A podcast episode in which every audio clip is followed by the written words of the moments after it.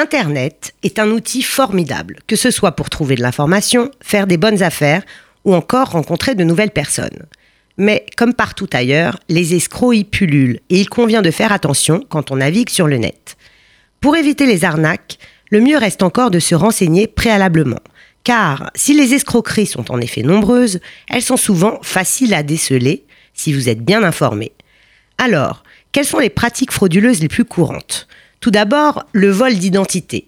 Certains escrocs utilisent Internet pour usurper votre identité. N'envoyez donc jamais de copie de vos documents à quiconque sur Internet, carte d'identité, relevé de banque, passeport, etc., pour éviter ce type d'arnaque.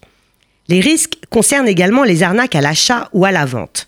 En effet, les escrocs adorent les sites marchands, notamment les sites entre particuliers comme eBay ou Le Bon Coin. En tant qu'acheteur, méfiez-vous des offres trop alléchantes et privilégiez le paiement en face à face. En tant que vendeur, méfiez-vous des clients qui exigent des moyens de paiement spécifiques.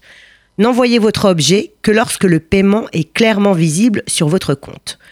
Attention aussi au phishing ou hameçonnage, une pratique Internet très courante qui consiste à vous voler certaines données personnelles, notamment de cartes bleues, pour faire des achats frauduleux.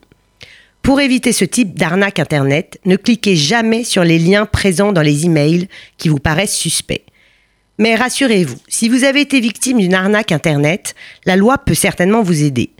Vous pouvez d'abord vous adresser au service après-vente du site, puis faire opposition à votre carte bancaire, contacter votre banque. Vous pouvez, bien évidemment, porter plainte, car il est indispensable que les services de police soient au courant de votre situation, afin de vous préserver, surtout en cas d'arnaque au vol d'identité.